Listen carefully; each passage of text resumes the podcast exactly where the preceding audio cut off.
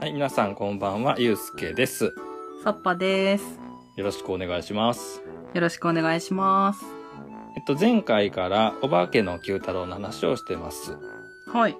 で、えっと、前回がね、その、まあ、紹介の1回目っていうことで、今日はその続きからね、お話をしますんで、あの、はいもしまだ前回の分ね、お聞きでない方は、あの、先週の分から、ちょっと聞いていただいたら、その続きで楽しめると思いますので、どうぞよろしくお願いします。はい。で、えっと、前回は、はい。お化けの九太郎がどうやって生み出されたかってね、そのスタジオゼロのメンバーが、うん。スタジオゼロを救うためにというか、あのアニメをね、うん制作するっていうところからスタートした会社やったから、いそのために作った雑誌部から生まれたのがこの大ヒットやったっていう話をしたと思います。はい。ね、一回ちょっとね、振るわなくて、うん。こう、打ち切りの危機に、危機というか打ち切られたね。うん。打ち切られましたね。ただ、あのね、その読者の反応がやっぱすごくて、また続けてくださいって言って復活しましたっていうところまでお話ししたんですけども、今日は、はい。そっから先の快進撃をね、どんなことが起こったかっていうのをご紹介しようと思います。今回もあの、うん。藤子、藤尾名義で書かれた自伝のね、はい二。人で少年漫画ばかり書いてきたっていうはいはいはいは本に、まあ、基づいてこれを片手にね、お話ししていこうと思いますんで、どうぞおはい聞きください。よろしくお願いします。い。よろしくお願いします。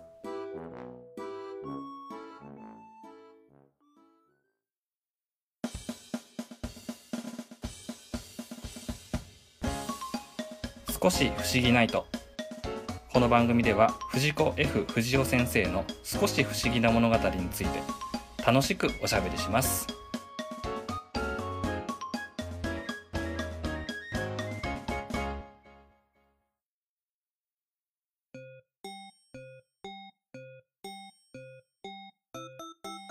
昭和39年の、はい。まあ、2月に連載が始まったっていうところやねんけど、うんうんうんうん。あのーすごいまあ反響があって復活したって言ったじゃないですか。はい。で、少年サンデーっていうので連載してたんやけどね。うん。これ12月、同じ年の12月には、はい。少年サンデープラス、あの、小学館の幼稚園っていう雑誌うん。で、小学1年生、2年生、3年生、4年生、5年生、6年生と、うん。 7誌増えたんですよ。おばきゅうが7市でやってたってことですかプラス、えっ、と、7誌プラスはい。少年ん。サンデーね。だからあ8あ誌ー、は、8個ね。そう。同じ年の12月にはもうそれだけ掲載誌が広がって、へえ、すごい。発行部数が570万部と。やば い。え、ちょっと、それ、一回打ち切りになった漫画とは思えないレベルじゃないですかいやーなんかそれだけやっぱヒットしたというかほんでねそうの、ーん。この自伝によるとこの時にどんな世間の様子やったかってことも書いてあってこれがちょっと面白かったんやけどはい。このさ昭和30年とか40年代っていうのはその少年誌と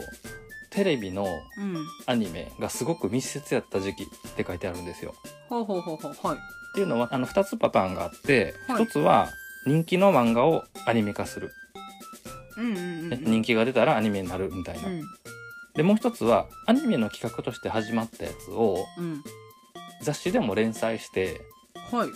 だからテレビとその雑誌連載を一緒にやるみたいな今でいうメディアミックスみたいなえー。うんうんだからあのーアニメと漫画の相乗効果みたいなのがもうすごうんくうん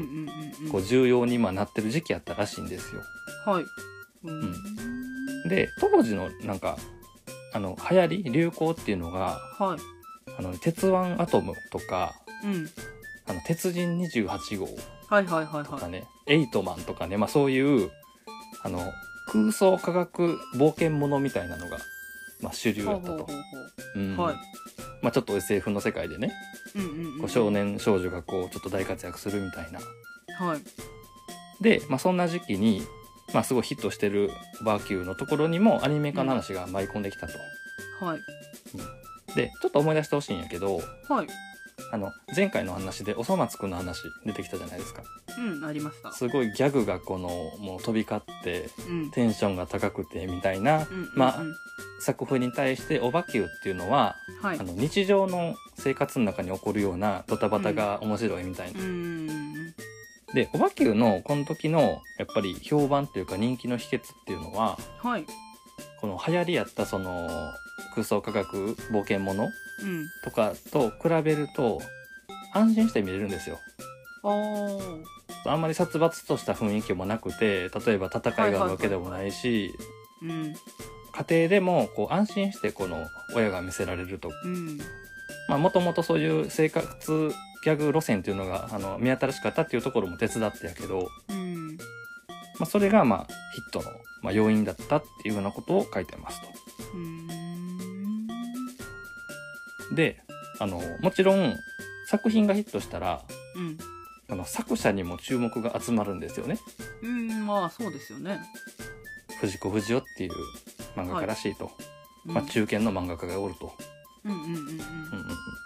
でその藤子不二雄っていうのはこう2人のペンネームらしいと。うん。でそのおばきゅうっていうのも、うんまあ、2人が合同で書いてるらしいと。はい。あの再開してからの「オバキュー」はそのうん他の漫画家さんとかもだいぶ忙しくなってきたからほとんどもう2人で描いてるっていうらしいんですね。ああ、そうなんですね。でその2人で描いてるっていうのも、まあ、目新しさというか珍しがられたっていうふうにうんうんうん。この時の先生は残してますね。なるほど。うん、この自伝を見てて面白いのはその、はいこれ、まあ、自身が書いてはるからね先生自身が書いてはるからその時にこの一気に自分に注目が集まったみたいなところのうん。心情みたいなのが書いてあるんですよ。おお。でアニメ化の話がこう、まあ、出てきたらはい。あの打ち合わせっていうのがあるわけじゃないですかはいはいはいはいあはのい。そんなとこ行ったことなかった今までねうん言ったらうんうんうんあの時はそうみたいなとこでこうねはい。漫画描いてみたいな生活ずっとしてたわけやから、はいはいはいはいはい。で行ったらなんかねあ不二家不二家ってお菓子の不二家がね、はい。まあ、スポンサーやってる、まあ、不二家の時間っていうところでうん。アニメ化されたんやけど、はい。まあ、スポンサーとして、まあ、不二家がいますと。うん。でテレビ番組の偉い人が一番初めはなんか、その勢いに乗って海外進出しようみたいな話になってたみたいでおーっと。おばきゅうを はい。であの無国籍化しようみたいな はい。話でだから日本の話じゃなくてなんかどこの国でも通用するような作風に変えましょうとかめっちゃ言われて急ですね、それは。であのそれはおばきゅうっていうのは日本の風土から生まれた生活ギャグなんでって言って、ああのまあ、見た目はシーツかぶったお化けみたいなモチーフやけど、はい。まあ、普通のね日本の男の子とか出てくるんでみたいな感じで、まあ、まあ反対してとかそんな話が出てきたりとか うん。あと出来上がった死者を見た時にはい。すっごいなんかねやけにね目まぐるしくドタバタ大活劇みたいになったらしいんですよ。おあれみたいな。 なんかおばきゅうってこんなんやったっけなみたいな 感じやったらしくってうーんで話聞いてみるとはい。あの今までのそのテレビアニメってやっぱりその SF ものが多かったからうん。なんか作る側もなんかそういうノウハウを持ってなかったとあーいきなり。そういうなんかこうほのぼのアットホームな作風のやつってどうやって作ったらいいのかなみたいになってたみたいでああ、なるほど、なるほど。へえ。ほんでえなんかこんな感じになってましたけどみたいなこと言ったら、まあ、うん初めはやっぱりこのここ子供のね心をぐっとつかまないといけないからそういう感じで始まって、まあ、徐々に、まあ、徐々にこうやっていきますからみたいな感じにまあなってたらしいなんか これすげえ面白いなと思うねんだけどそれテイストが途中から変わったらなんか変な感じにならないんですかね。うん多分ねだから今まで作ってたような、流行りとは180度違うような、はい。まあ、作品やったから、まあ、こんな話が書いてあると。うーん。でまああの死者で見た時はそんな印象やったけどこの先生曰く実際にその放送を見たらしいんですよテレビで放送されてるやつを、うんうんうんうんもちろんビデオなんかないからねこの時ね生で見るしかないんやけど、そうですよね。ほんだらなんかテレビで見るとうん。あれ結構見れるかもみたいな仕上がりやったらしくてへえ。いやすごいなさすがもの持ちは持ち合いやなっていうふうなことをまあ本にも書いてますわ、おーうん、やっぱり最終的に見せる時にはなんかこうちゃんとあいいやんみたいな感じになってたうん。ああ、よかったよかった。はい。ほんであなんやったか日曜日の多分7時半みたいな時間帯に、うん。まあ、第1回がまあ放映されましたとはい。で見ましたとうん。次の週になったら視聴率っていうのが出るわけですよ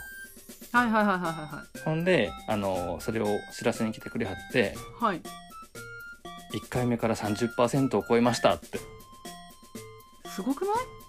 いや、普通にすごいですよでね。なんか30%っていうのがさ、ううんん で今の多分そのテレビ見てる人だとはまあねまあ見まてあまあるまあまあまあれはね母数とか全然違うと思うねんけどあ。はい。でもその当時からしてもうん30%を超えるなんて予想以上の大ヒットですっていうふうには言われたとかうんうんうんうんうん。だからまあ日常生活ギャグみたいなところでまあ人気がもともとあったっていうのが、はい。まあ、アニメーションになって、まあうん。まあ、さらに火がついたというかうんうんうんうんうん。なんかなっていうふうなことが書いてあるんやけどその時も先生たちは視聴率みたいな感じやったから。 うん、あれなんかあのとりあえず安心しましたって書いてるんですよその喜んだとかじゃなくてはあはあはあはあはあはい。なんかそのこの会議をねやっぱりするっていうのに慣れてなくてうん。で漫画を描いてる時ってはい。こう依頼が来てうん。まあギリギリ締め切りまで何もせんとくて うん。で迫ってきたらまあ書い頑張って書いてはい。で取りに来た編集の人に渡してぐらいでまあうん気ままなもんでしたと。はい。ただこうアニメを作るってなってきたらうん。もう会議打ち合わせ会議打ち合わせって言ってうん。何回もやらなあかんと。はい。うん、で、あのーその会議のよ様子がね、はい。まあ、まず局じゃないですか局の人がいるうんうんうんスポンサーの人がいるとうん。うん。で代理店の人がいると広告代理店の人がいると、はいで。アニメプロダクションの人がいるとはい。でそんな人たちがうん。もうその何の話をしてるのかわからないような数字をいっぱい突き合わせてああじゃないこうじゃないとかってすっごいもう忙しそうに喋ってるところに はい。そうそう連れて行かれてはい。原作者として2人育ってるわけですよ藤本先生と阿部子先生うが。ん。ほんで、 時々、あの、原作者としての意見はとかって言って求められると。 は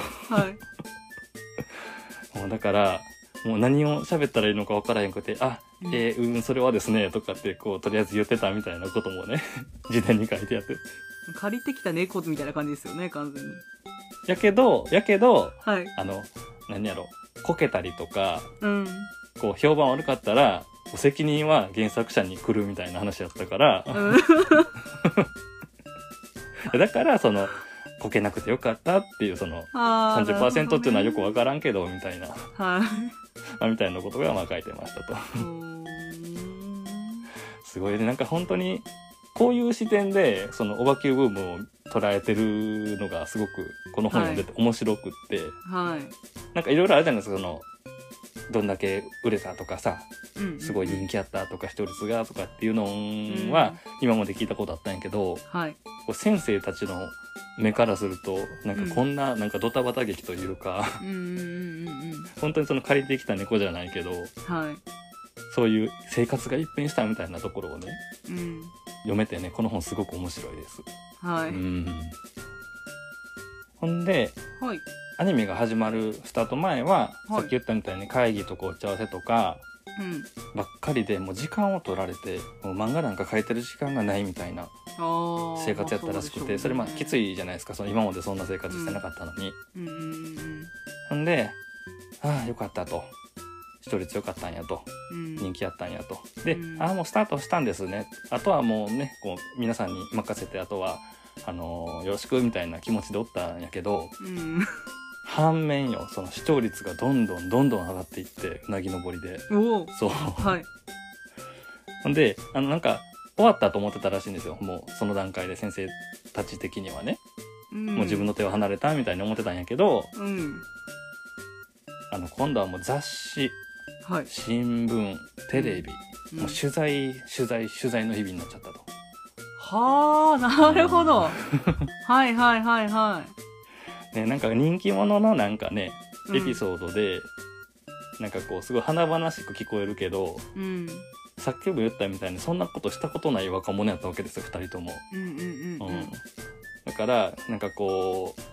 う渦の中に自分も巻き込まれたみたいな気持ちになってたみたいで、うーん。であのずっと日陰にいたのに急に日向にこの出されてなんか目がくらんだみたいな気持ちになったってはいいうふはういに言っはいてましはたね。うんでここにねあの僕のも持ってる本のところにねい。はい。 「書いてあるんやけどこれちょっとそのまま僕、あの書いてあることを読ま読ませてもらいますね。はい。えーっと僕たちは小学校5年生の時から合作で漫画を描いてきました。うん。藤子の藤は藤本の藤うん。藤子の子は阿鼻子の子から取りましたうんうんうん。上京したのも一緒ですし今住んでるところも同じところですうん。漫画のアイデアも絵も2人で一緒にやりますうん。喧嘩ですかしたことないです藤本がインドアタイプでうん。阿鼻子がアウトドアタイプとうん性格が対照的だったので今まで保ってきたんじゃないでしょうかおおばきゅうのモデルはペンギンですお。はい。野獣馬精神の旺盛なお化けが子供たちの日常へ飛び込んでうん。そのために起こる騒動がギャグの狙いですうん。これからのおばきゅうさあどうなるのか僕たちにも見当がつきませんおばきゅうを作ったのは確かに僕らですが今じゃおばきゅうは育ての親がいっぱいいるし本人も独り立ちして自由に飛び回っていますからというようなことを何十回も何十回も言いましたって まあ、いつもね、同じことをインタビューでね、言うってことですね。もうあの同じようなことをまあ聞かれるんでしょうね、うんはいはいはいはい。いや本当になんかその原稿じゃないけども 同じようなことを何べんも何べんも言いましたよっていう風な、まあ、思い出があると、うんなかなかねそう人気者になるって苦労があるんやなっていうのが、そうですね、う体験したことないですからね、そんなんの。そうそうそうそうそうだからほんまに世界が変わったんでしょうねこのお二人の中でも、うんうんうんうん、うん。うん。でさあおばきゅうのあのねブームはどんどんどんどんまあ盛り上がっていきますと、ははい。い、今度はうん。何があると思いますグッズ。正解です キャラクタービジネスですねわあやっぱそうですよね。えっと、これあのー TBS がアニメをはい。放映してたんやけど、当時ね、はいはいはい、はい。 TBS はあんまりそのキャラクターグッズとかには関心を示さへんかったらしいんですよねへーだからキャラクターを使ったなんかこの商品展開的なやつはうん。はい連載してたその小学館はいはい。がまあ一手にまあ引き受けるみたいな形になってはい。でもうそれもめちゃくちゃ売れるとまあそうでしねょそうそうそうでえっとこれね本当にもう世代のいたずらで僕らがピンとこないっていうのは残念やねんけどう。うん。まあ、レコードはい。お化け音頭っていうのがあるんですよ。ほう。ね、お化け音頭あの、まあ、盆踊りとかで、まあ、流れる今でも流れる時あるのかな、まあ、ぐらいやねんけど、うん。えー、お化けのレコード200万枚ほう。であとそのシートってわかるわからんよねなんかえ雑誌の付録とかについてたはい。なんかレコードみたいな形をしてんねんけどすごいペラペラなプラスチックの板みたいな感じで、うーん、まなんかあのレコードのおもちゃ版みたいな子供がこの付録で持ってるみたいな感じのやつそのシーはトいはいがはいそれが400万ほでえっと、まあ、キャラクター商品がそれ以降も次々と、う。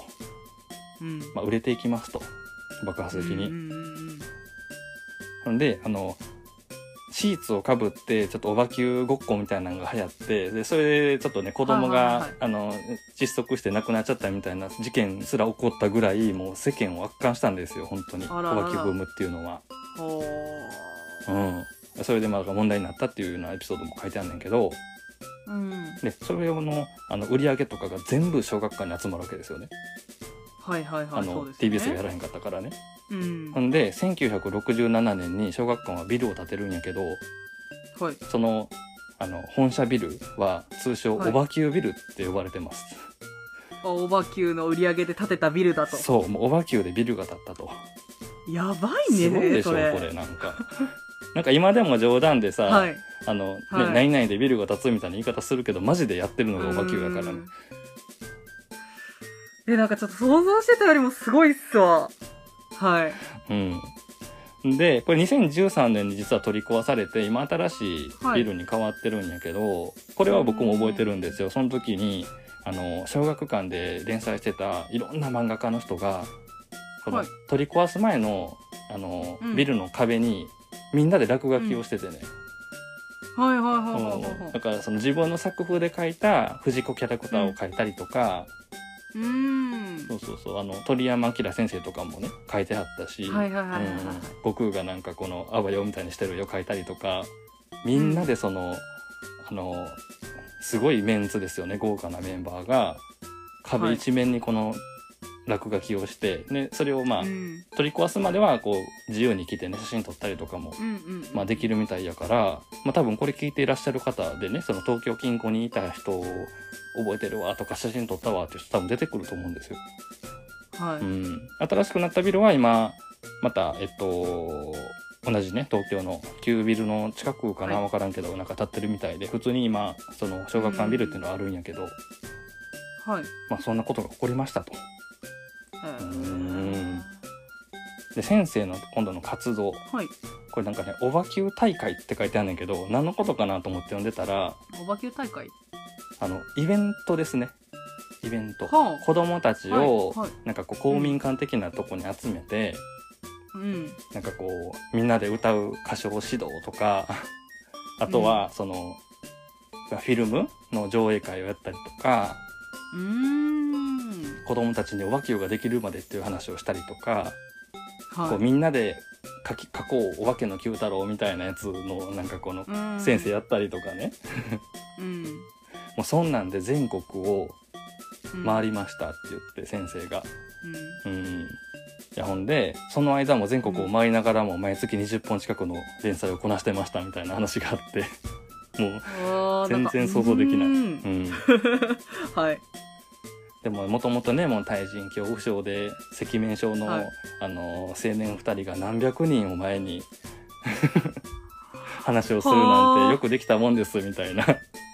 まあこと書いてあってさわーってもう本うん本読んでてうわーってなりましたね。はい、で、まあ、このね本の中ではそのおばきゅう部分のことをおばきゅう競争曲、ね、あのフルに騒がしいってはいは書いいはいはてまあ多分そういう気分やったんでしょうねもうお祭り騒ぎどんちゃん騒ぎみたいな感じやったと思うんやけど、まあ、こうのんおばきゅう競争曲をねうまく切り抜けられたのは藤子不二雄が2人やったからだと思いますって。うんなるほどまあ、1人やったらもうこんなん絶対にもう 無理やったし、うん潰れちゃいますよねそうそうそうそうそうだからまあそれぞれにこののしかかってくる責任とかもうまいこと分散できたし、うんまあ、お互いに支えることができたっていうのが、うんこのブームを乗り切るって言ったらまあ変な言い方やけど乗り越えられた、まあ理由やったんじゃないかなみたいなことをまあ書いてましたと。うーんうんなんかね実際に僕ら体験してないじゃないですか。はいそうですねで、まあ、すごかったらしいって話を聞くだけのひたすら聞くだけの、うんまあ、まあ立場ではあったんやけどうんうんうんうん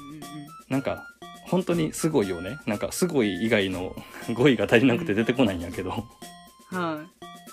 いや本当にこれが「えっといお化けの九太郎」っていう作品を通して藤子不二雄っていう漫画家がうんこう全国にまあ広がって国民的漫画家になった、まあ、流れというか、はいうん、お話でした。はい